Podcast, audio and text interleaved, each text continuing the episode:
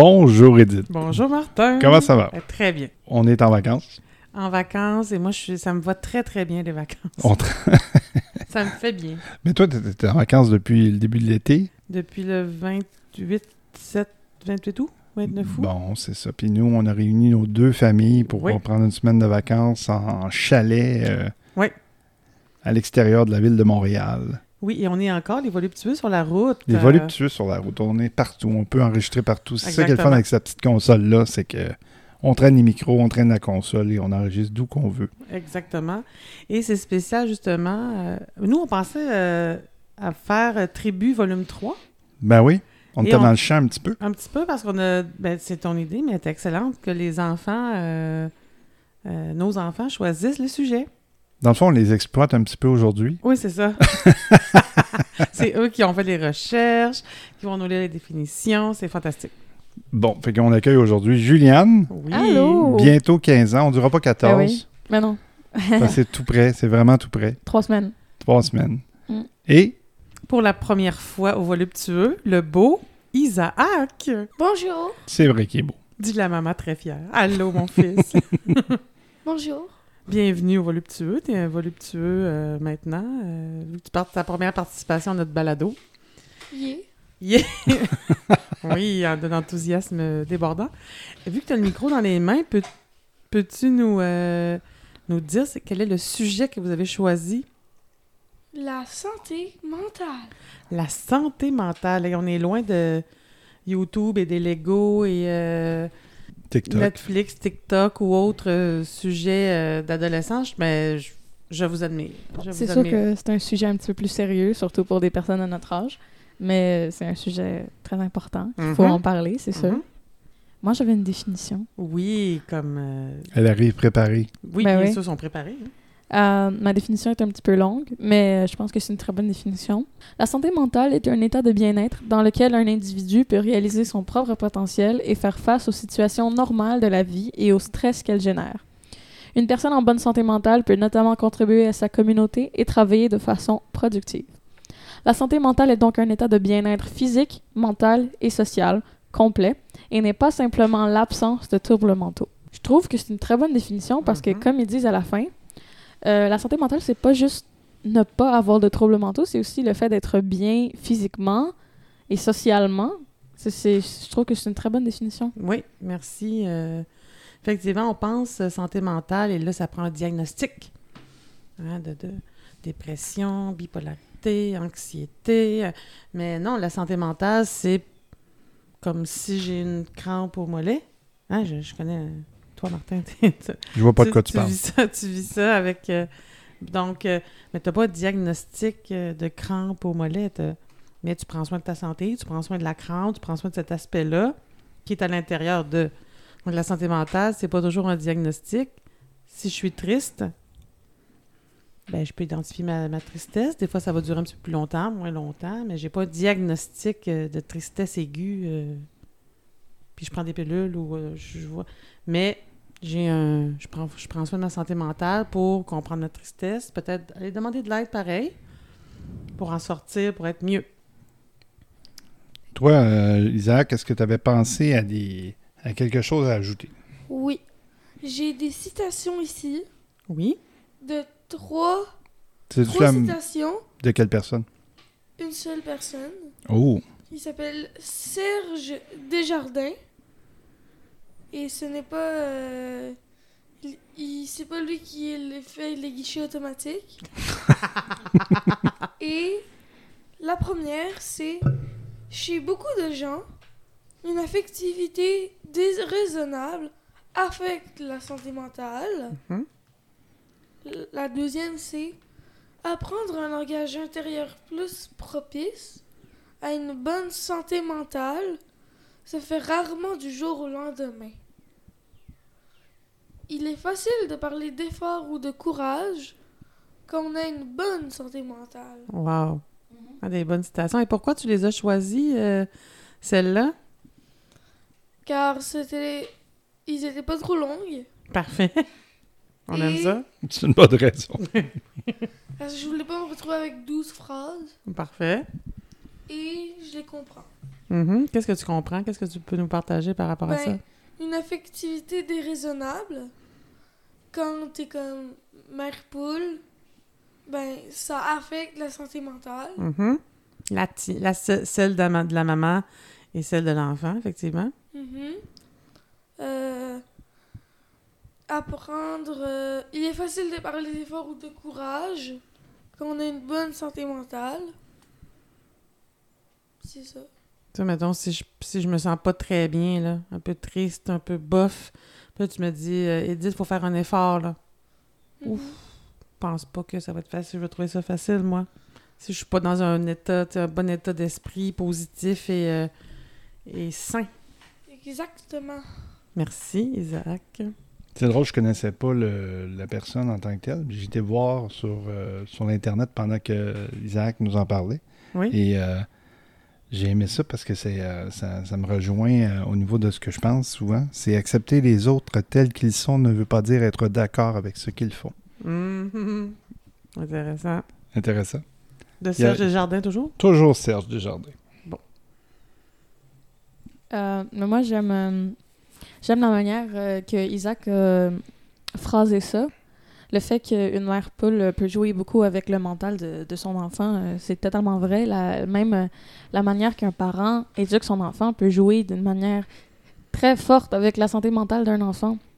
Comme par exemple une mère poule, comme Isaac a dit, qui euh, fait tout pour son fils, Mhm. qui lui apprend jamais à faire la vaisselle, faire le ménage et tout ça, pourrait se trouver à être une personne très désorganisée dans la vie, qui son, sa maison serait peut-être sale, pas, parce qu'on lui a jamais appris à faire quelque chose. Donc c'est ça, c'est très important, euh, l'apprentissage. Mhm. Ça dépend, ça dépend toujours de comment c'est fait. Moi, exemple, ma mère elle s'est beaucoup occupée de nous. Elle a- moi, je pense que j'ai appris à repasser du linge à 17 ans. J'ai appris à me faire à manger à 17-18 ans. Wow. Wow, Oh, ok. Alors que Juliane nous a fait trois repas, jusqu'à- de, ben, en tout cas, nous a refait trois repas à 14 ans. Puis à Wow. date, ma santé mentale se porte très bien. Euh, non, c'est pas à cause de ma mère. ça s'est passé après. Je, je voulais euh, euh, euh, exploiter le sujet de- du jour, c'est-à-dire que on parle souvent du confinement, comment on a vécu ça, vécu ça dans la dernière année. Les, les adultes sont très vocales sur les réseaux sociaux à ce sujet-là. Et on entend parler aux nouvelles comment ça a été dur pour nos enfants, comment la santé mentale, c'est beaucoup plus pire.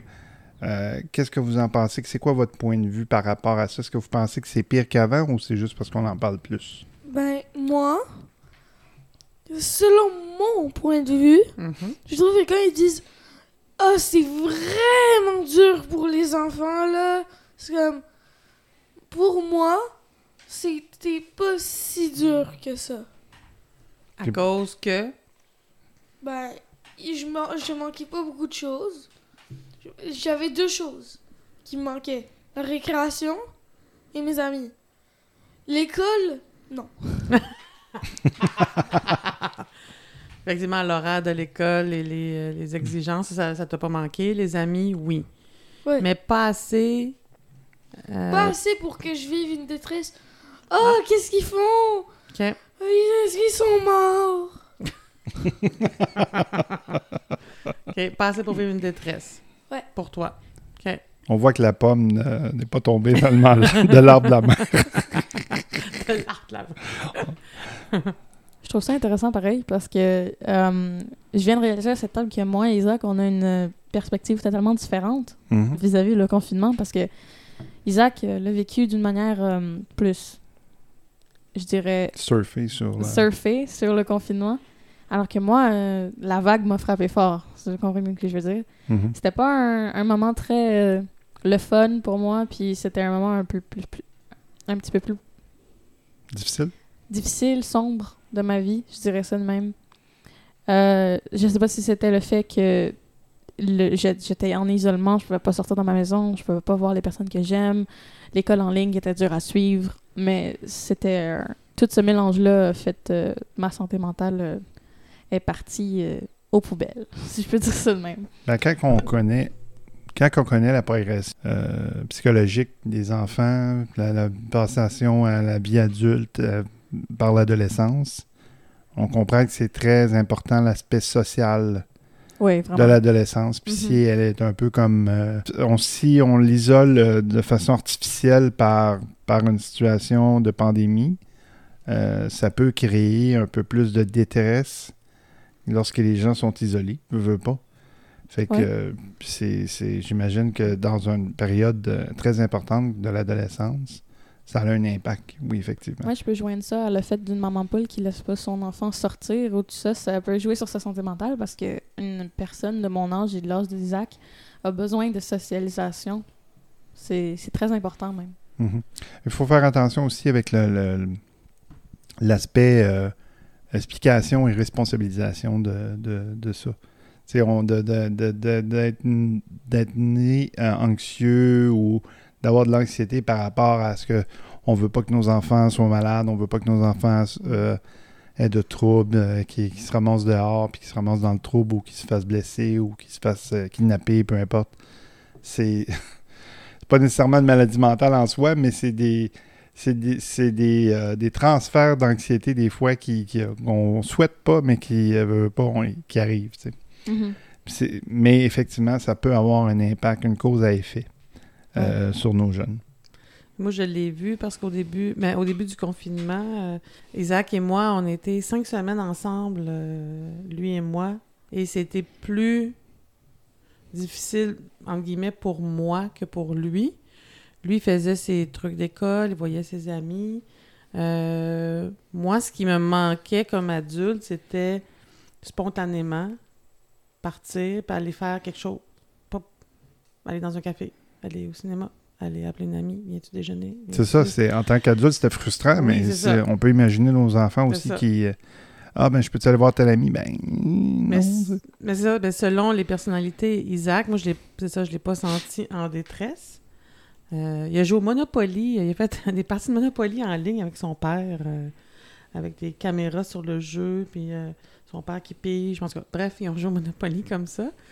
Mais ça, va aussi, ça doit aussi aller avec la personnalité. Tu sais, des enfants, par exemple, plus solitaires, l'adolescence. Moi, je me souviens de ma gang à, à, mettons, à 14-15. Je pense que j'aurais trouvé ça dur de- d'être confiné plus jeune, je le sais pas, mais à l'adolescence, tu sais, il y a comme quelque chose de particulier avec la, la tribu. euh. C'est peut-être aussi pour ça que moi et Isaac, on a une perspective différente sur le confinement. Oui, mais c'est comme. euh, c'est pas une question d'âge. Pas, on peut pas dire toi, t'es adolescente, puis lui est préadolescent, donc c'est normal que tu aies. il peut avoir des enfants de son âge aussi qui ont eu Mhm. des détresses. Oui, oui, totalement. Ça va avec la personnalité. Euh, tu sais, nous, comme moi, comme enseignante avec l'équipe école, on s'est inquiété de certains enfants qui étaient en sécurité à l'école, qui sont pas nécessairement tant en sécurité à la maison avec des parents, euh, des parents qui ont peut-être des problèmes de santé mentale ou autres. euh, donc, euh, il y a beaucoup de facteurs en jeu. Là, Puis des fois aussi, c'est les. La, la- le- tu sais, on a tout fait par informatique. Il y a des gens qui ils ont trois enfants à la maison, ils n'ont pas nécessairement trois ordinateurs à leur Ah, prêter pour faire du Teams. Là, fait que, Et l'Internet à haute vitesse. Et là, tu as les deux parents télétravail, tu as les trois enfants. euh, Exactement. Mais moi, j'ai des parents qui m'ont dit euh, Mais mon enfant ne se branchera pas, je- ça ne sera pas possible avec mon travail. Puis le grand qui est au secondaire, euh, la petite de deuxième année, euh, ben, j'ai respecté ça. D'accord. Isaac. Ben moi, je me souviens d'une partie de l'année. Euh, c'est cette année-ci, 2021. C'était un, un, un atelier et c'est un atelier pour le stress. Mais moi, ce que je trouvais drôle, c'est qu'ils avaient pris, ils avaient, on a eu ça, mais dans ma classe, il y avait quasiment personne qui était stressé de la, de la COVID et de tout ça. Et l'atelier, c'était c'était sur le stress en lien avec la COVID ou le stress en général? Le stress en général. OK. Mais moi, je trouvais ça drôle que comme tout le monde est quasiment tout le temps calme en cours. Puis que là, ils, interviennent, puis ils disent comme moi, c'est comme si euh, un adulte dit à un enfant Pas de panique, pas de panique, pas de panique. Puis c'est lui qui panique en disant ça. Donc, pas de stress, pas de stress, faut pas être stressé, faut pas être stressé. C'est l'adulte qui était Puis c'est stressé. ça, c'est les adultes qui ont le plus de problèmes. Ça se voulait peut-être un atelier de prévention. Donc, pour Mais- prévenir. C'est intéressant aussi. Il n'y a pas faux dans ce qu'il dit parce Non. que ça a été très médiatisé le fait que ah, nos enfants ont des problèmes de santé mentale. euh, puis euh, je pense que le, le gouvernement est intervenu en disant euh, faites des, des choses spéciales, des ateliers spéciaux pour euh, quand vous donniez vos cours de faire plus attention ou quoi que ce soit. Non. Tu n'as pas reçu le mémo. Ça s'est perdu dans les 10 pièces jointes euh, en lien avec le courriel numéro euh, 488. Donc, oui, je trouve que c'était une bonne chose qu'Isaac a rajouté parce que c'est vrai que le stress d'un adulte peut se transférer à un enfant très facilement parce qu'il veut absolument le protéger, comme tu as dit tantôt. Une mère poule qui veut protéger son enfant de, de l'extérieur va transférer l'anxiété à cet enfant-là, donc il va devenir peut-être plus difficile pour l'enfant de sortir, aller dans des endroits plus euh, hum, peuplés, si je peux dire ça de même, rester dans un restaurant plus longtemps avec beaucoup de bruit à alentour de nous. Ça peut être plus difficile pour un enfant à cause de situations comme ça. OK. Ou comme euh, un party. Une fête, effectivement. Le cinéma, il serait, il serait pas capable. Mhm. C'est ça. C'est vrai que quand on écoute trop, moi, moi, personnellement, je, je l'ai fait. J'ai carrément arrêté d'écouter les nouvelles. Vous ne voyez pas, mais j'ai levé la main. Moi C'est ça. aussi. Ben, je- premièrement, je ne suis plus abonné à la télévision. J'ai plus le câble ou euh, quoi que ce soit parce que économiquement, je trouvais ça idiot de payer pour quelque chose que j'écoute pas. Déjà, d'abord, je n'étais pas un grand, un grand audiophile de ce genre de, de trucs-là. Et euh, euh, je trouvais tellement qu'il y avait de, de- il y avait un emphase sur euh, la gravité et ainsi de suite. C'était du drame et du. On parle souvent des, des médias de Québécois euh, comme de quoi qui aiment ça, euh, mettre la loupe sur, sur le drame et qui amplifie ce qui se passe. On voit c'est les journalistes qui vont parler à quelqu'un qui, qui vit une- inondation, puis comment vous vivez ça? Ben, j'ai deux pieds dans l'eau. Tu peux t'en aller avec ta caméra. Là, tu sais. Fait que ça- Ah. Il, y a, il y a beaucoup de- de Sensationnal- Sensationnalisme. c'est ça, merci beaucoup.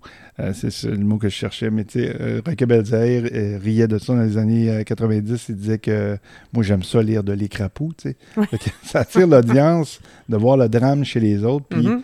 des fois, le drame n'est pas si pire que ça. Fait que de, de dire que la santé mentale des enfants euh, est vraiment, c'est vraiment euh, fou, fou, fou, fou. Effectivement, il y avait une problématique. Effectivement, il y avait des jeunes qui vivaient des détresses. Ben, Mais est-ce que c'était complètement.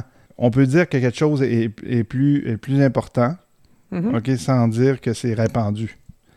On- Ben, généraliser tout pour tout le monde, il y a un danger à ça. ça, il y a- un ami qui partageait. euh, il y a un ami qui partageait de quoi sur Facebook et, et, pas sur Twitter, mais ça, ça aurait pu et tout ça aussi. Il partageait un article qui venait du Journal de Montréal. J'ai dit, oui, mais à quel pourcentage?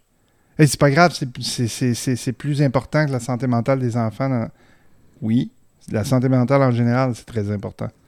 Mais eux autres, ils jouaient sur le fait que c'était quasiment répandu chez tous les enfants. Puis Mhm. C'est ça qui a fait que peut-être que il y a quelqu'un, un bon, à quelque part, s'est dit, oh, on va créer un atelier pour le stress Ouais, c'est- de nos enfants de 10 ans.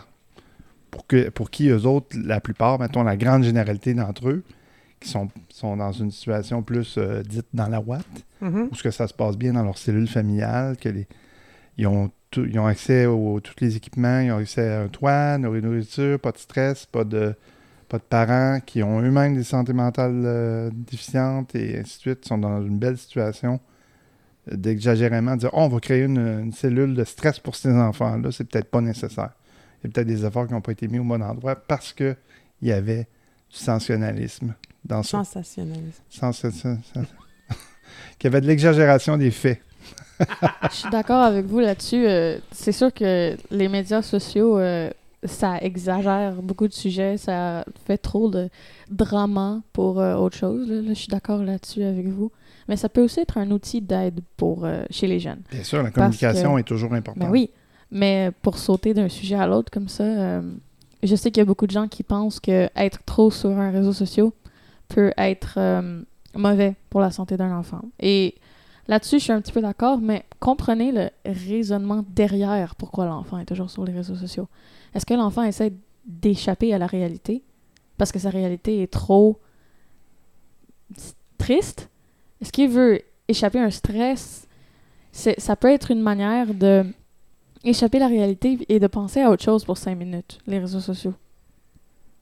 Oui, mais en même temps, euh, moi Edith, on avait la réflexion en vous regardant hier que vous aviez l'air d'être ennuyé euh, par le fait de ne pas être diverti. Puis là, c'est- pas exclusif à vous deux. Là. Les enfants en général ont besoin des médias pour se divertir. Nous, euh, quand on avait votre âge, c'était dehors. Mm. On avait tellement hâte de sortir puis d'aller euh, bisouner avec un bout de bois ou une branche, euh, courir dans la forêt, tirer des cailloux dans l'eau. Des- des- Construire des maisonnettes avec des branches euh, déjà coupées ou des, faire des petits... s'inventer des jeux ou quoi que ce soit. Fait que c'est, c'est, c'est, euh, malheureusement, puis euh, je mets pas la faute à vous, là. Euh, on, on est rapide à vous donner quelque chose d'électronique dans les mains. là. On est trop, comme parents, là, on, vous fait on vous fait garder par la TV, on vous fait garder par l'iPad, on vous fait garder par l'iPhone. Sinon, mais t'as les... ben, Isaac, il l'a vécu un peu, mais tu finis l'école, tu passes l'été au camp de jour, tu recommences l'école. Isaac me dit T'aimerais-tu ça, toi? Puis c'est une très bonne question. T'aimerais-tu ça, toi, travailler toute l'année, toute l'année, puis pas vraiment avoir de vacances? J'ai pas compris son raisonnement jusqu'à temps que je réalise que lui, toute l'année, il est à l'école.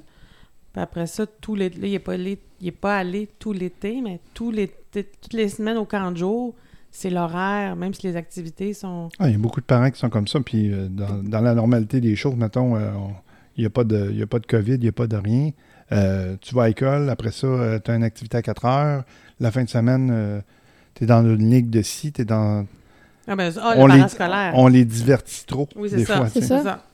Trop de pression pour un enfant, des fois. Ouais. C'est pour ça que c'est important de lâcher les horaires, cinq minutes, lâcher les, les, les calendriers, Des obligations. dormir jusqu'à 2 heures de l'après-midi. Non, c'est une blague. Mais, À ton âge, c'est correct. mais dormir, juste pas avoir d'horaire, pas avoir de limite, juste pendant deux mois de l'année. C'est, je trouve que c'est très important, surtout chez la jeunesse, parce que l'école d'aujourd'hui, puis même avant, ça met beaucoup de pression sur un, un jeune enfant. Ben, J'aime beaucoup comment tu penses. Je vais proposer ça à ma boss euh, mais, euh, prochain mais meeting. pas de. Juste faire attention avec le pas de limite. Mais bon, Ben, c'est oh. mon petit côté. Bon. mais je comprends, Tu comprends. effectivement. Tu comprends ce que je voulais dire? Et il y a aussi. euh, ben D'ailleurs, c'est ça. Hier, il y avait de l'ennui un peu. Et on dit tout le temps l'ennui est la mère de la créativité. Donc, il y a des fois que quand on s'ennuie, on s'en. Puis même nous, comme adultes, on s'emmerde ou on- peu importe. Maintenant, il y a des nouvelles idées qui vont surgir. Si je suis toujours occupée, soit sur les réseaux, soit au camp de jour, soit au travail, soit partout, Ça favorise pas le... ça, ça, ça favorise pas ma créativité. Je ne fais que recevoir et, et euh, être passive. Un peu comme Juliane disait, la mère qui fait tout pour son enfant. Exactement. L'enfant ne peut pas apprendre à faire à manger, peut pas apprendre à se débrouiller, se laver. Puis- c'est- et euh, ne, ne peut pas apprendre à avoir confiance. Ben là, c'est la même chose. C'est la même chose, mais c'est euh, quand on t- tu fais que recevoir, recevoir, recevoir, tu... en fait, c'est justement, là, ça fait que tu peux... T'as pas de créativité vu que tu fais que recevoir. Exactement. Ben, moi, ce que j'aime, le fait qu'on a abordé ce sujet-là aujourd'hui, qui peut être lourd pour, pour certaines personnes, qui peut être lourd de, de- de sens, c'est que euh, je trouve que la, la normalisation passe souvent par la génération qui nous, pr- euh, qui, qui nous suit. Euh, J'allais dire précède, mais qui nous suit. Cette euh, génération-là qui arrive avec des nouveaux préceptes, des nouveaux concepts et qui, euh, qui pousse euh, vers le vers l'avant et qui fait qu'éventuellement, su- sur notre génération à nous, les X, euh, moi et, et, Edith, qui c'est c'est- c'est souvent honteux de parler de maladie mentale ou, euh, ou du moins on semble l'accepter, on fait belle cause euh, en masse. euh, Mhm. C'est quand? C'est au mois de mai, je crois, au mois d'avril? Ben, il y avait janvier. Ouais, c'est ça. Peu importe, mais euh, c'est- ah, c'est en février, c'est vrai, parce que c'est le mois de, la santé mentale. Euh, fait de, de, de, de, faire le hashtag belle cause pendant une journée de temps, mais dans le fond, c'est à l'année non, longue qu'il peut avoir des problèmes de santé mentale. C'est à l'année longue qu'il faut en parler de façon euh, banale, de dire OK, je file pas, je mets un genou par terre, je vais demander de l'aide. Et le fait que cette nouvelle génération-là normalise les choses en en parlant puis rendre ça banal, dire je me sens pas bien. Fait que mes idées sont tout croche. Je vais aller voir un professionnel de la santé pour m'aider à m'en sortir. Je vais peut-être même prendre la médicamentation pour me permettre de m'aider, même si ça reste euh, une béquille. Mais une béquille, des fois, on en a besoin parce qu'il faut rétablir notre jambe parce qu'elle a été brisée. Mais avec, euh, avec une thérapie, avec un suivi, Exactement, avec d'autres ouais. choses, ça- Avec une thérapie. avec une thérapie, la médication, euh, des, des exercices, euh, c'est comme ça peut être complété. Prendre conscience. Ouais, juste une médication tout seul, peut-être pas. Là, mais- Je vais juste faire une parenthèse avec ça. Euh, c'est pas toujours facile de se tourner vers une personne euh, de, de proche pour parler de grands problèmes comme ça. Donc, euh, pour n'importe qui qui écoute, qui a des problèmes euh, et qui sait pas à qui se tourner, Tel Jeune est un très bon site internet pour se tourner. T'es pas obligé d'appeler, tu peux même juste texter, Chatter, ouais. c'est chatter euh, par euh, un, un- des textos pour en parler. C'est euh, c'est très bon. Puis pour les personnes qui sont pas nécessairement euh, des ados, euh, des, des adultes qui ont besoin de parler, il y a aussi le 811 qui est un, un numéro de téléphone. C'est des infirmières qui peuvent te parler puis t'écouter. Puis c'est- très, c'est un très bon site internet. Est-ce que tu l'as déjà utilisé, toi? Je me suis pas rendue. Puis remarque, quand j'étais très quand j'étais dans un endroit très sombre, puis j'aurais eu besoin de tel jeune. Mais c'est pour ça que je trouve que c'est important d'en parler parce que je savais pas que tel jeune existait à ce moment-là de ma vie. De ma vie. Mhm. J'en aurais eu clairement de besoin, ça c'est sûr, mais je savais pas que ça existait. C'est pour ça que je trouve que c'est très important d'en parler aussi. Je fais du pouce, euh, je continue je continue avec l'idée de tel jeune euh, de, de Juliane pour dire que il y a aussi la ligne parents. Quand on tape tel jeune sur un, un moteur de recherche sur Internet, alors il y a tel jeune pour les jeunes, puis il y a la ligne parents. Donc des fois, on, comme parents, on est à bout de ressources, on a des questionnements, comment, euh, pour pas être justement une mère poule, un père poule. Puis euh, ça existe les pères poules. Ou des parents hélicoptères. Ça. parents hélicop- hélico- eh, hélicoptères, oui, hélicoptères. Est-ce que tu sais quoi, les parents hélicoptères? Non? Ben, on l'a dit tantôt qu'ils font tout, tout pour leur enfant. Puis là, Ah, l'enfant joue dans le module de jeu. Puis là, fais attention, tu vas tomber. Puis là, fais attention. Puis là, tu- tasse-toi. tu- Mon fils, c'est lui qui glisse en premier. Puis là, qui est toujours autour, comme un hélicoptère. Et qui essaye d'éviter à tout prix euh, de, de que l'enfant vive euh, des mauvaises expériences. Euh, Exactement. Ben, moi, je voulais revenir sur le sujet de la béquille. oui, Faut justement pas avoir honte de la béquille. Hmm. Pourquoi? Parce que la béquille va faire quoi pour nous? Ben, la béquille, elle l'aide. Puis faut pas avoir honte de se faire aider. Mhm. OK. Qu'est-ce que tu vois comme dans, dans ta tête à toi? Qu'est-ce qui est, un- qui est une béquille? Euh, une béquille, ben... ben, un- on parle, c'est figuré, c'est une image là, de la béquille. Fait que Ouais. c'est quoi? C'est la, la- la- la- peut-être le tra- travailleur pourrait- social, le psychologue? La béquille, ça pourrait être aussi euh, mes parents qui m'aident, mes amis. amis? qui m'aident. Est-ce que ça peut être des médicaments aussi? Oui.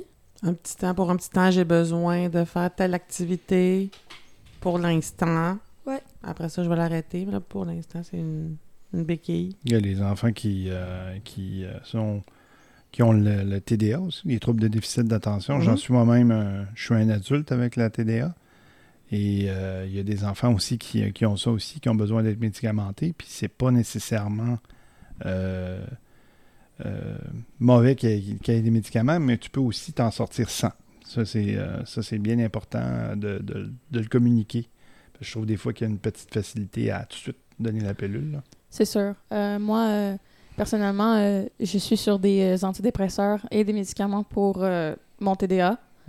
Et euh, je trouve que les deux m'ont été donnés très rapidement, peut-être même trop rapidement, si je dis ça de même. Ouais. Mais en même temps, euh, je comprends euh, l'idée derrière, c'est pour m'aider le plus rapidement possible. Mais surtout, euh, je suis d'accord avec toi là-dessus. Des fois, c'est donné trop rapidement, à- surtout à des personnes de mon âge. Ce que j'ai entendu, puis vu- comme expérience aussi de, de prof et d'anciens profs, c'est que les enfants, mettons, d'âge primaire, prennent, peuvent prendre une médication pour le TDA, H ou pas, hein, le trouble déficitaire d'attention avec ou sans hyperactivité. Et au secondaire, ben c'est selon, hein, c'est chaque cas est particulier avec chaque, euh, c'est pas de la généralité que je dis, mais au secondaire, avec le changement hormonal, avec les stratégies qu'ils apprennent, avec justement l'aide qu'ils ont et la, les stratégies, les trucs, ce qu'ils ont appris et ils vieillissent, dans certains cas, la médication, ils n'ont plus besoin. Oui, ben, euh, dans mon cas, je l'ai essayé, la médicamentation. Tu sais, j'ai, euh, premièrement, j'ai été diagnostiqué adulte, ce qui est très rare. euh, ben, maintenant, plus. Moins rare que... Moins rare maintenant, mais en 2002, c'était rare. J'ai eu de la misère à me trouver quelqu'un pour m'aider là-dessus. Je peux t'en, je peux t'en signer un, un papier. Ça a été très difficile d'être là-dedans, mais je- souvent chez les jeunes, puis là, encore là, on en parle abondamment dans les médias. Mhm. Malheureusement, tout est, et tout est un drame, tout est facile, c'est ça. Puis, mettons que le, le- le- le métier de professeur est plus encadré pour les aider à, à intervenir à ce niveau-là. Mais je ne sais pas jusqu'à quel point vous êtes formé pour vous aider avec le, le TDA. là. On n'est pas formé. Vous n'êtes pas formé. Non, non, on a eu des formations, mais euh, moi, quand j'ai un élève avec un qui a, un trouble déficitaire de l'attention, avec ou sans hyperactivité, je rencontre les parents et la psychoéducatrice est dans le dossier. Et moi, si j'ai à. S'il y a des trucs qu'on apprend, il y a un plan d'intervention de fait, il y a des. Pas toujours des protocoles, mais des petites procédures. Là, étape 1, on fait ça, étape 2, on fait ça. La psychoéducatrice rencontre l'enfant en individuel, vient dans la classe, bon. Euh, mais s'il y a une petite crise ou une désorganisation, c'est pas toujours des crises, c'est de la désorganisation, moi, ben, je suis obligée de m'avouer euh, et d'avouer à tous que je suis enseignante. Moi, je ne suis pas psychoéducatrice et je ne suis pas euh, médecin. Donc, à un moment donné, et j'ai quand même, mettons, 22 autres Ouais. enfants. Donc, c'est je- l'équivalent de demander à nos policiers d'intervenir avec des, euh, des personnes en situation de détresse dans la rue. euh, ben, c'est pas des professionnels de la santé. là. Non, c'est ça. Mais c'est surtout que moi, l'élève qui, a- qui a besoin d'aide, euh, je, ben, je peux pas prendre tout mon temps pour lui. J'en ai 22 autres. C'était comme si un médecin, au lieu de te rencontrer tout seul avec tes petits problèmes de santé, en avait 15 ou 20. Il faut tout, il faut tout qu'il gère ça en même temps. Donc, c'est là que la psychoéducatrice, euh, on avait besoin d'aide, là. Besoin de soutien pour euh, m'aider moi puis aider l'enfant. Juste revenir à quelque chose que tu as dit tantôt. Tantôt, tu as dit qu'il y avait une différence entre l'hyperactivité ou pas euh, chez un enfant avec le TDA. Mais je veux juste euh, faire une parenthèse là-dessus. Il y a des études qui montrent récemment que le H dans TDAH n'existe pas, en fait. L'hyperactivité est une chose qui, va qui vient avec le TDA, mais ça varie les jours. C'est pour ça qu'il y a des gens que le jour de leur examen vont avoir l'air un petit peu moins euh, hyperactifs, donc ils vont se faire diagnostiquer sans l'hyperactivité, mais ils l'ont quand même. C'est juste que cette journée-là, le jour de l'examen, ils il l'étaient moins fort. C'est une série de symptômes. Il y en a Mhm. 10 à peu près. Mhm. Ce que je, que je me rappelle lorsque j'ai fait moi-même mes examens. là. Puis l'hyperactivité est un des symptômes des 10. Oui. Mais ce que, ce que, il y a des études qui prouvent récemment que l'hyperactivité, c'est pas quelque chose qu'un, que quelqu'un avec un TDAH n'a pas. C'est juste qu'il est moins. la journée qu'il a fait de l'examen, il serait, il serait moins présent. C'est pour ça qu'il serait diagnostiqué avec le type euh, pas hyperactif. Ça veux capable euh, de nous trouver un... Oui, je, serais- je, pourrais, je pourrais vous les trouver plus tard. Je sais que... J'aurais dû les sortir là, mais. Non, c'est ai pas grave, mais non. D'ailleurs, je suggère une lecture pour, euh, pour des personnes qui ont des jeunes et qui sont aussi euh, vers euh, soit adolescents ou adultes, c'est une lecture qui s'appelle Mon cerveau a besoin de lunettes. Mhm. Euh, moi, j'ai lu Mon cerveau a encore besoin de lunettes. Pour les Et- adultes. hein. malgré que c'est écrit plus facile, une facilité à comprendre, apprends beaucoup par la simplicité. Mhm. C'est ils ont simplifié le sujet et c'est un- une très bonne lecture que je recommande à tous parents ou enfants qui ont à vivre avec ce défi-là. Parce qu'on ne dira pas que tu es le TDA ou autre maladie mentale, ou euh, on dit que tu vis avec cette, Mhm. cette chose-là. Mhm. D'ailleurs, dans la définition que Juliane nous lisait tout à l'heure, ça parlait de vivre avec la santé mentale Mhm. et non que tu es euh, dépressif, que tu es. Bipolaire, que tu es ci, ci, cela. tu sais. Tu n'es pas ta maladie mentale. Tu n'es pas aucune Ta maladie. Tu n'es Tu n'es pas, pas ta maladie. par ta maladie mentale. C'est que tu as un défi qu'il faut que tu surmontes. Et tu n'es pas ta maladie physique. non. Exactement. Moi ça. je, moi, je suis asthmatique. On entend souvent ça. Tu souffres d'asthme? On l'entend dans le micro. je suis trop fort. Au lieu de dire, au lieu de dire Je vis avec j'ai de l'asthme. l'arthrite, je souffre d'arthrite. Mhm. Je suis, je suis pas l'arthrite. Non, je d'accord. souffre d'arthrite. On n'en a pas parlé. si on- pour mettre euh, les auditeurs au, au parfum, c'est que tu as aussi euh, Oui, la retraite juvénile. je fais une maladie, j'ai une maladie physique euh, qui s'appelle l'arthrite juvénile. Donc, Mais tu euh, n'es pas cette maladie. Non. Je suis, je suis une fille de 15 ans dans un corps de vieille madame de 93 ans. Cer- Certains matins. Mes Sans- genoux, mes genoux seraient plus fragiles que les gens de mon âge. Attention, sans les rides de la madame de C'est 93. ça, sans les rides. Sans les rides. Mais je voulais juste revenir vite, vite sur euh, le, TDA parce que je trouve que c'est très important puis qu'on n'en parle pas assez aussi. C'est pas. Je trouve que c'est une maladie que les gens prennent pas assez au sérieux parce que ça affecte pas nécessairement beaucoup, beaucoup quelqu'un comme une autre maladie ferait, mais c'est quand même très important parce que ça peut. Ça peut changer comment un enfant apprend puis sa capacité à apprendre d'une bonne manière. Comme un enfant avec un DDA va avoir de la misère à retenir ou à, rester concentré sur la leçon d'une personne. Donc, juste une affaire simple comme se lever puis aller prendre une marche pour rester euh, grounded, là, en bon français, pour euh, rester sur le grind, I guess. Juste rester concentré. Juste, c'est très important que, je sais pas, que les profs apprennent à s'adapter pour que tout le monde puisse apprendre comme du monde, même les enfants avec un TDA. Oh, J'ai une anecdote. Non, mais, on a, mais en fait, de plus en plus, si vous cherchez, chers auditeurs et chers membres de la tribu, euh, classe flexible, de plus en plus, il y a des profs qui vont faire des changements dans leur classe. Donc, les randonnions, comme nous, on a connu, bon, des fois, les pupitres vont être mis en équipe, mais là, il va y avoir des pupitres, il va y avoir des tables, il va y avoir des beanbags, il va y avoir des chaises oscillantes. Ça, c'est des bancs où tu as besoin de C'est tes très deux- bon, ça. tes deux jambes pour tenir en équilibre, sinon tu bouges tout le temps. Enfin, donc de plus en plus, et ça demande, je vais vous le dire, là, ça demande vraiment beaucoup d'organisation de la part des enseignants. Euh, ça fait des belles classes, mais ça demande quand même ben, du budget et de l'organisation. Ah, je le pour- doute pas. Je le doute pas. Mais je Et- trouve que c'est nécessaire. C'est pour ça Et, que je dis euh, ça. Oui, et l'autre anecdote que je voulais dire, c'est que j'ai eu un élève, maintenant je vais l'appeler Jean et Louis, parce que là, je ne donnerai pas les vrais noms. Jean euh, souffre, euh, t'es diagnostiqué avec un TDA H. Mhm.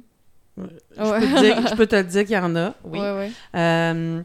Et lui, souvent, on je l'envoyais prendre une marche pour gaspiller son énergie. Bien, C'était boire de l'eau. Alors, il y avait tout le temps la routine, là, boire de l'eau, te laver les mains. Il me dit pourquoi? Euh, va à la toilette, boire de l'eau, te laver les mains. Va saluer Isabelle, la psychoéducatrice à l'autre étage. faut prendre une marche pour revenir calme. Et là, il y avait, ça, c'est, mettons, Jean, Louis à côté. Lui, c'était, bon, là, Louis, toi, tu vas aller partir ton petit moteur. Parce que Louis avait de la misère à se mettre au travail, puis c'était long, puis c'était lent, puis tout, tout était très complexe. Même écrire, c'était un défi pour lui. Donc, lui, c'était le contraire. Lui, c'était, va prendre une marche, mais pour t'activer. Donc, voyez-vous que des fois, on a toutes Mhm. sortes, toutes sortes de, des, les différences. Donc, les deux, ils partaient pas nécessairement en même temps. Euh, mais un, c'était pour gaspiller de l'énergie, tu sais, euh, et l'autre, c'était pour se donner de l'énergie, comme partir son petit moteur. Va partir ton petit moteur. Fait que là, c'était aussi, va boire de l'eau, va prendre une marche, va à la toilette, descends l'étage, tata, Mhm. Donc, euh, il y avait c'est bien deux. ça, c'est bien. C'est quelque chose que les profs devraient faire plus souvent, je trouve. Ben, on essaie. Tu sais, je veux pas généraliser. Moi, une- je travaille dans une petite école. Au secondaire, ils ont des beaux défis aussi. Et je suis dans des groupes de, de discussion. Et c'est pas toutes les écoles, c'est pas tous les profs de toutes les écoles, mais certains cherchent des solutions parce que tu dois le vivre, euh, Juliane. Tu sais, plusieurs profs pa- partagent le même local. Il y a plusieurs groupes qui arrivent dans le même local, partagés par plusieurs profs. Donc, il y en a qui essaient de mettre en place justement avoir des bancs oscillants, des tables, différents aménagements. Mais si tu partages ton local avec quelqu'un de plus euh, de plus conventionnel ou plus euh, pas straight, là, mais plus conventionnel, plus euh, traditionnel, ça s'entrechoque. Mais je sais qu'il y a beaucoup d'enseignants quand qui font, pas qu'ils font des recherches, mais qui cherchent à adapter leur enseignement et l'environnement justement pour permettre ça. Et moi, je l'ai vécu euh, bien avant ça avec un. Là, toi, tu peux travailler debout. Il est assis en arrière d'ailleurs. Si je l'avais en avant, il, était il grouillait trop. Mais lui, quand il travaillait, puis pour se concentrer, il était debout. Imaginez, les jambes un peu écartées, puis il y avait une jambe qui. euh, je veux dire qui shakeait, là, mais qui. euh, Donc lui, se mettait. Il se donnait de l'énergie en travaillant, donc debout, une jambe qui shake, un peu à la Elvis. il est assis en arrière, puis. euh, il travaillait. Mais ça, il faut accepter ça. Puis à il faut accepter, euh, comme adulte, de ne pas avoir le contrôle sur tout. Donc, Et que le fait que les enfants apprennent d'une manière différente. Exactement. Mhm. Ben, faire du pouce sur ce que Juliane disait tantôt, puis, je, puis en même temps ramener notre sujet qu'on parlait à qui la faute? Oui. Euh, souvent, l'adage ou une vieille phrase qu'on dit souvent, ça prend un village pour éduquer un enfant. Oui. C'est pas seulement les parents, c'est pas seulement. Ça peut être d'autres adultes qui Mhm. influencent, ça peut être les grands-parents, ça peut être le parascolaire, le les parascolaire. profs de musique ou d'harmonie. De... C'est ça, exactement. Mhm. Fait que, ici, là, je veux pas qu'on tire des roches aux enseignants, puis quoi que ce Ah soit. non, c'est pas ça que j'essayais de faire. Non, non, je sais bien, je sais bien. C'est pour ça que je te dis que je veux juste qu'on précise sur le fait que moi, ma stratégie, parce que c'est une stratégie dans le fond, euh, c'est de, de travailler à droite pas à gauche, créer le calme autour de moi, créer une structure, créer un, euh, une, une- une harmonie, dans, une organisation dans ma tête et dans ma vie qui a fait que je suis capable de fonctionner avec le TDA. Euh, dans le fond, euh, puis euh, ça me ramène à une conversation en privé que j'avais avec Karen, qui, est passée sur les ondes de- des dernièrement. Et elle disait, mais crime, elle dit, on pratique pas les gens à, avoir de l'attention. Tu sais, on, peut pratiquer le violon pour devenir de violoniste, on peut pratiquer le golf en frappant des balles. Mais si tu pratiques jamais ton attention, tu la travailles pas, même si tu es rendu un adulte, même si tu es rendu à 80 ans ou euh, tu as un enfant d'11 ans, peut-être que naturellement, pour toi, c'est difficile euh, d'avoir de l'attention, mais ça ne veut pas dire que tu n'es pas capable d'en avoir en la pratiquant. Peut-être être accompagné Mhm. par un spécialiste ou quelqu'un qui s'y connaît, ou d'être euh, convaincu que c'est par la pratique que tu vas être capable de t'en sortir. Peut-être que tu seras peut-être pas la personne avec la meilleure attention du monde, mais que tu vas être capable de, de, de, de retenir ta phrase et la dire au micro. Oh. Je pense que ça va, ça va rester au montage. Ça ça. trop drôle. Ça fait du sens. Mais non, mais c'est ça, c'est que l'aspect du village ou l'aspect de la collaboration, de la, de, de la famille, de- d'avoir plusieurs personnes qui vont contribuer, dont les enseignants, dont les parents, euh, dont les grands-parents, dont les amis, les coachs, dans le parascolaire, comme tu mentionnais tantôt, est, est crucial dans ce Mhm. contexte-là. Que les enfants aient des, euh, des figures adultes significatives dans divers domaines. Et un beau compliment qu'on peut qu'on m'a déjà fait, euh, c'est que les élèves, mettons, au primaire, passent six ans au primaire. Donc, avec une prof, ils apprennent tel truc. Là, avec moi, la prof de l'année, euh, moi j'enseignais en troisième, la prof de quatrième avait dit tes élèves, ils ont vraiment appris à s'organiser à travailler de façon autonome. Parce que moi, je travaillais beaucoup là-dessus. Donc, mettons, moi, mes élèves, cette année, peut-être qu'ils sont plus grouillards, ou moi, j'ai une classe un peu plus active. Là, ils arrivent dans l'autre classe, mais ils sont capables de s'organiser. Donc, en quatrième, ils vont peut-être apprendre à être plus posés, mais l'organisation qu'ils vont avoir appris reste. Là, ils arrivent en cinquième, donc en six ans, en six profs différents, euh, ils vont apprendre différentes façons de travailler. Et si je continue avec ça, c'est que dans la classe, euh, il y a des élèves pour qui le, le, travail très conventionnel, ça marche, là. Eux, tu leur donnes un papier un crayon, là, ils sont assis, ils sont prêts, puis ils aiment ça. C'est pour ça que ça se fait depuis des années. Oui, c'est ça. Mais de là, de, après ça, on se greffe d'autres façons d'apprendre. La- la- L'adaptation de, des changements. Et c'est là, si on peut parler de santé mentale des enseignants, puisque, allons-y. Ça aussi, c'est très important. oui. c'est que l'aide ou le soutien ou le, le suit pas ça, suit pas les besoins de, de, de nos enfants et même nous. Donc, euh, oui, oui, oui. Deux mois de vacances. Oui, je suis en vacances depuis le 28 euh, juin. Je recommence le 23 août. Oui, j'aurai deux semaines à Noël. Oui, j'aurai la semaine de relâche. Euh, oui, oui. Mais la pression est énorme. Oui, on peut, on peut parler de ça. votre, votre- l'enseignement ne s'arrête pas à 32 heures semaine. là. Non, non, c'est ça. Même si c'est plus des semaines de, de 50-55 heures que vous faites. Et l'extérieur du peut-être 32 heures payées n'est pas payé. Non, c'est ça, exactement. Fait que euh, c'est pas.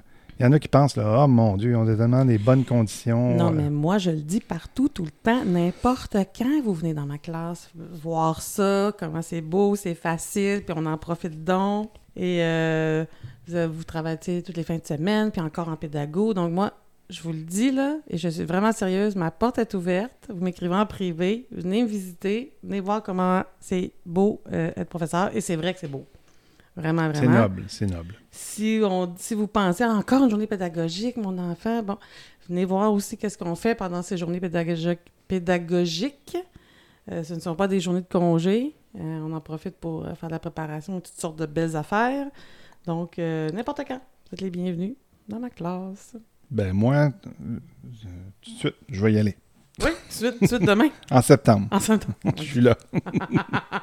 Mais toi, Isaac, euh, as-tu déjà été témoin euh, ou vu, soit chez tes amis, chez des adultes qui t'entourent, euh, des gens avec euh, soit une sais, une santé mentale, une bonne santé mentale, ou, ou avec des difficultés de santé mentale, ou euh, si tu as le goût de nous partager aussi des anecdotes, soit drôles ou sérieuses, ou des histoires, ou des personnes que tu as côtoyées? La majorité des personnes que j'ai côtoyées, ils ont une bonne santé mentale. Même moi? Ah, wow, merci. Sauf toi, là, mais...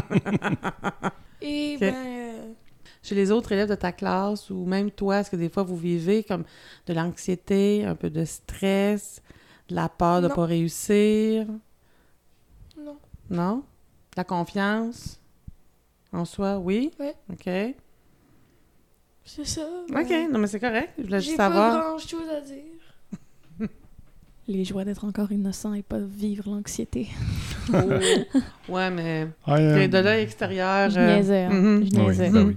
C'est c'est sûr et certain que euh, ça ne veut pas dire qu'il euh, il- c'est parce que peut-être qu'il ne comprend pas nécessairement le sujet à 100%, mais tu sais, ça ne veut pas dire qu'il ne vit pas rien non plus. Mhm. Non, c'est ça. Peut-être que tu le réalises même pas quand est-ce que tu vis de l'anxiété Mhm. puis du- de la peur et du stress. Je ne vis rien. Je trouve que c'est euh, souvent la- dans, dans- dans la nature humaine, c'est de. euh, J'en parlais en micro tout à l'heure, c'est facile d'aller demander des soins euh, pour un, un mal de tête, un mal d'estomac, de, de- une jambe brisée, exemple, euh, Mhm. un souffle au cœur, peu importe. Tu as une maladie quelconque, les gens courent, ou du moins, peut-être pas qu'ils vont courir, il y en a qui vont entendre, là, mais ils vont, en tout cas, avoir une facilité à aller demander les soins professionnels. Mais quand il y a une brisure au niveau des idées, Mhm. ils n'ont pas cette euh, facilité-là à aller demander. Puis, Je me demande si ça serait à cause quand tu as une maladie physique ou un, un bris physique, une fracture ou ouais. une mal au ventre, mais c'est vraiment physique ou ça paraît. Hein, on- ça paraît quand l'autre a quelque chose de physique. Quand c'est mental, Tu ça disais paraît pas. euh, moi, je pense qu'il y a peut-être question de d'éducation. d'éducation, mais tu sais, ça paraît pas. Donc, On parlait d'éducation, normalisation. Mhm. Euh, on- si on avait ton père en ondes ou ma mère, il nous dirait, euh, on le sait, là, dans, dans leur génération à eux, c'était honteux. Mhm. Dès que tu n'étais plus dans le cadre, quand tu n'étais pas normal, selon eux, Mhm. on appelle ça non normal. Donc, euh, tu filais pas. Tu, euh, une femme faisait un postpartum, il l'hospi- il l'hospitalisait quasiment six mois, un an. Mhm. Mhm. C'était pas, euh, c'était pas normal dès que, dès que quelqu'un avait des idées un peu, un peu fofolles ou et tout de suite, il l'envoyait à l'asile. c'était, c'était, fou comme ça. Euh, l'homosexualité, ils envoyaient à Mhm. l'asile Mhm. souvent, ou ils les faisaient rentrer dans, dans, prêtrise ou peu Mhm. importe. tu sais, C'était, Dans des, dans des camps de conversion. Je sais pas comment ça français. ouais, De c'est ça. conversion. Ouais, malheureusement. ça, ouais. Fait que c'est. c'est- On part d'une- de, de- on part de- d'ignorance où ce qu'on apprend à propos d'un d'un problème, où on apprend. Ça veut pas dire qu'il n'y avait pas de code TDA en, en 1940. là. Ça veut pas dire qu'il n'y avait pas de cas de dépression. Il y, a- il y avait des gens qui souffraient de ça, mais c'était. euh, ils rabalaient beaucoup. Là. Mhm. Oui, je pense que c'est aussi à cause de ça qu'aujourd'hui, même aujourd'hui, dans notre, dans notre société, il y a aussi des gens qui préfèrent cacher leurs émotions euh, que, que d'aller chercher de l'aide et d'en parler. Parce que ça existe des gens qui préfèrent juste ne pas en parler puis mettre un sourire sur leur visage parce que c'est plus facile dans Mhm. leur. euh, en leur opinion. Je pense aussi que ça peut être un petit peu à cause de ça aussi que les gens préfèrent faire ça. Moi, j'aimerais euh, parler de quelque chose qui, euh, qui souvent est, pas assez parlé chez les jeunes. C'est le fameux mot en S, c'est-à-dire le suicide. C'est une, euh, c'est une solution au manque d'options. On disait que c'est une solution euh, définitive à des problèmes temporaires. C'est ça. Ouais, j'ai entendu quelque chose comme ça. C'est une euh, solution à long terme sur un problème à court terme. Exactement. Puis plus qu'on va en parler, plus qu'on va rendre ça normal, moins que ça risque d'arriver, en tout cas du moins. Je pense pas que le, le- nécessairement... euh, mais on verra pas une augmentation dans le suicide, on va peut-être voir une diminution. Il y a des gens qui, qui, qui ne parleront jamais, qui, qui Mm. démontreront jamais rien, Mm. parce que pour eux, de gérer les émotions, ils sont pas capables, ils n'ont pas cette capacité-là, puis ils ont besoin d'aide à ce niveau-là, mais qui vont pas chercher l'aide. Malheureusement. Si Euh, on peut contribuer chez les jeunes à rendre ça pratiquement à zéro, en en parlant, par rendre ça normal, c'est un souhait que j'aurais pour Mhm. le futur, moi. Ouais, euh, pour une euh, personne euh, qui a déjà eu des idées suicidaires, je trouve que, justement, comme tu dis, pour pas se rendre là, c'est très important d'en parler et de normaliser tout ça. Parce que peut-être que si j'avais par- on en avait parlé de ça à mon école, j'aurais jamais eu à me rendre là. Mhm. Mais euh, je suis encore en vie aujourd'hui. Donc, euh, je suis très contente que j'ai pu, j'ai eu le courage d'aller chercher de l'aide. Mais c'est pas toujours facile. C'est pour ça que je veux dire ça de même. Quand t'as des idées suicidaires, t'as pas, personne, t'as pas envie d'écouter personne. C'est pas, euh, tout te gosse. C'est incroyable. T'as pas envie d'écouter personne. T'as juste envie d'être tout seul dans ta bulle pour rien faire. C'est pas, c'est pas, c'est pas atypique aux enfants. C'est pas ça- atypique aux adolescents. Euh, les adultes aussi, on fait comme ça, on veut s'isoler.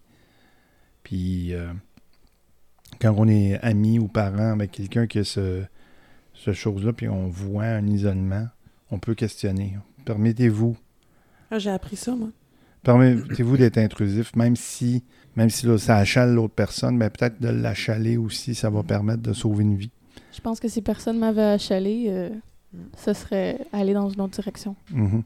Peut-être une direction un petit peu plus sombre, mais... Puis improvisez-vous pas euh, professionnel. Non, jamais. Non, mais c'est toujours bien d'aider. Faites une, une initialisation de l'aide, mais après ça, Retirez-vous. Ça, ça, c'est quelque chose que je trouve important aussi. C'est bien d'écouter une personne sans agir comme psychologue.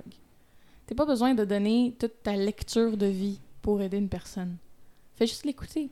C'est déjà, une- c'est déjà bien, là. C'est tout ce qu'une personne qui a des idées comme ça a besoin. Une paire d'oreilles. Pas, une, Et- pas, euh, pas dire euh, Ah, moi, je pense que tu devrais faire ça. Non, non, non, non. Mais- La personne, ça- elle va pas t'écouter. Elle Mais veut ça- juste une paire d'oreilles. Mais moi, je dirais écouter et se faire dire et, se fa- et dire, mettons, je t'écoute puis je te dis, va demander de l'aide. Oui, Je pense Mais- que c'est important aussi de... Ça, oui. Ouais. Mais genre, les personnes qui vont donner une lecture Ah, de non, vie non. parce, qu'ils se- comme, euh, parce que moi, je pense que tu devrais faire ça comme ça. Hum, arrête. La personne, elle veut pas t'écouter. Elle va Mm. pas t'écouter. Elle, elle, elle t'écoute pas quand tu dis ça. Elle, elle pense à autre chose dans sa tête. à part une solution. C'est- Je comprends vos intentions quand vous voulez faire ça. Je comprends les intentions des gens quand ils vont faire ça. Mais ça aide pas. Ça fait juste... Non. Juste une paire d'oreilles, c'est bien, là. Euh, parce qu'Isaac est allé au camp de jour et ça pas- la première semaine, ça s'est bien passé. Euh, il y avait un bon animateur, l'organisation est super au camp de jour où il était. Mais à partir de la deuxième semaine, il y a eu des, des moments moins agréables. Puis Oui. ça, parle ça parle un peu ben, santé mentale euh, par la bande, c'est-à-dire qu'il y avait. Ça parle de santé mentale par la bande parce qu'à un moment donné, tu, tu m'as dit, tu as dit à ton père, je veux plus aller au service de garde, euh, je suis vraiment stressée, euh, c'est, en fait, c'est plate, puis c'était pas question d'activité ou d'animateur. Qu'est-ce qui était plate? Ben, c'est les autres personnes là-bas. OK. Mais dans Euh, ton groupe, L'énergie.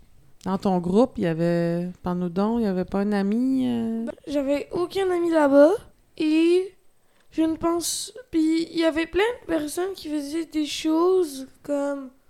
Ils sont pas. Ils, ils savent qu'ils sont pas supposés faire ça à, à leurs âges. Comme. Ils ont. Ils ont 11 ans, mais il y a des personnes qui mangent des craies.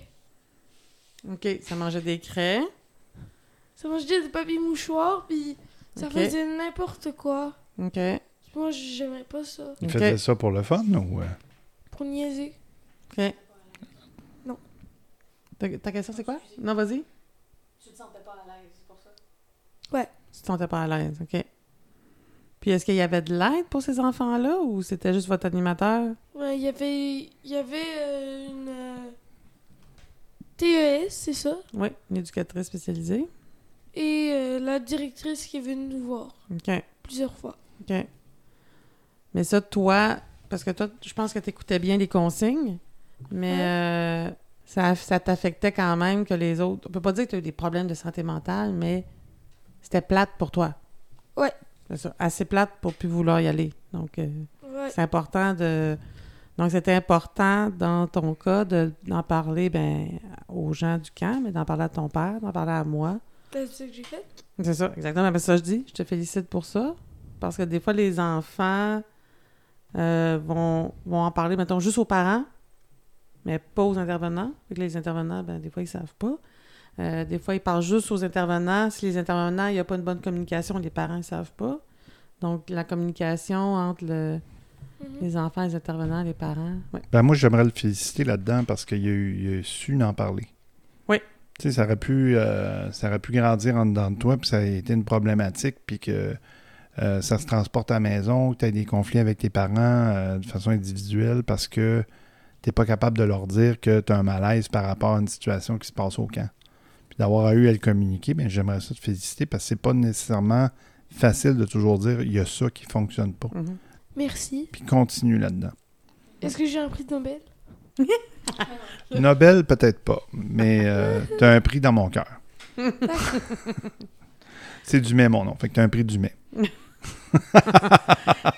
a commencé par dire ça me tente plus d'aller au C'est moins prestigieux, hein? Il a fait une drôle de Un face. prix Nobel. hein, ça. Me tente plus d'aller au camp, mais là, il a fallu creuser un peu. On a su. euh, puis effectivement, c'était pas, c'était pas nécessairement euh, intéressant. Non, mais sans, sans nécessairement être précis, parce que nécessairement, tu n'auras peut-être pas les mots. Nous-mêmes, en tant qu'adultes, des fois, on a de la misère à s'exprimer.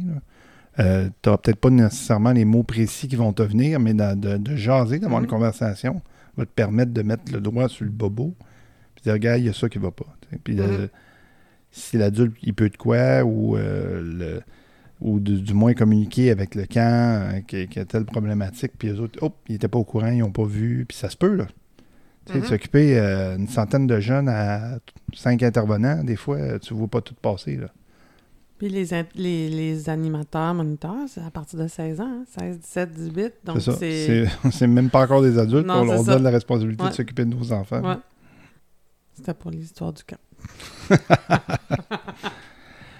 Et si on fait un résumé de ce qu'on a parlé aujourd'hui, on parle de santé mentale, bien sûr. On Mhm. parle de normalité, de prendre soin de soi, que c'est aussi important que notre santé physique, ou ce que c'est normal de s'occuper de notre santé Mhm. physique maintenant. Mhm. C'est normal de bien manger, c'est normal de faire de l'exercice, c'est normal de bouger, c'est normal de pas trop bouger sur sa chaise parce que ça passe dans l'enregistrement. c'est normal de, de- de prendre soin de soi, mais excusez-moi, on va rentrer la partie mentale là-dedans. Mhm. Puis nos idées, comment ça fonctionne, c'est aussi très important. Et malheureusement, on est en 2021 et on a encore besoin de le répéter. Mm. Oui, malheureusement. Mais c'est aussi, euh, dans- là-dessus, euh, ce que tu as dit, c'est aussi normal d'appeler à l'aide. hein. On a parlé de ça aussi. Mhm. Normal d'en parler. Normal d'avoir une béquille. Hmm. Pas nécessairement que c'est important de le crier sur les toits, mais c'est normal aussi de pas en être gêné. Mhm. Exactement. Comme personne ne serait gêné d'avoir un plâtre. Exactement. C'est sûr que moi, quand j'ai eu un arrêt de travail, j'allais voir le médecin, je lui ai dit, je- je- c'est pas normal que je sois plus capable de rien faire. Donc, il y avait une gêne de, de- de penser que, ça se fait que moi, je peux plus, je suis pas capable de rien faire, de gérer. Et la comparaison, ça, c'est non, non, non, non, non. Me comparer moi avec une autre femme adulte, mère, patati patata, ou Ça, c'est Me un problème. me comparer avec une autre adolescente qui va avoir 15 ans bientôt. Ouais, c'est ça. C'est ça, non. ça aide pas la, la santé mentale de se comparer. Non, non. Même si c'est un- c'est- des fois, c'est un facteur de contribution. Ben, c'est comme dire pourquoi moi je me suis cassé la jambe puis pas l'autre voisine? Ouais, Ben, c'est la exact. même chose. Pourquoi lui réussit puis pas moi? Beaucoup de beaucoup trop de gens font ça, à mon Mhm. opinion, mais c'est comme quelque chose qui est normalisé. Genre, même moi, je le fais. Je pense que tout le monde On le fait fait. tous. On Tout le monde le fait. Mais c'est c'est pas bien. mais c'est Ben- dur. C'est c'est sûr que tout le monde le fait. Ça aide pas.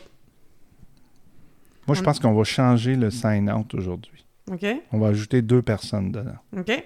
Je suis Juliane Aurecaisse-Dumais. Je suis Isaac Prati. Je suis Martin Dumais Je suis Edith Beaupré. et nous sommes Les voluptueux.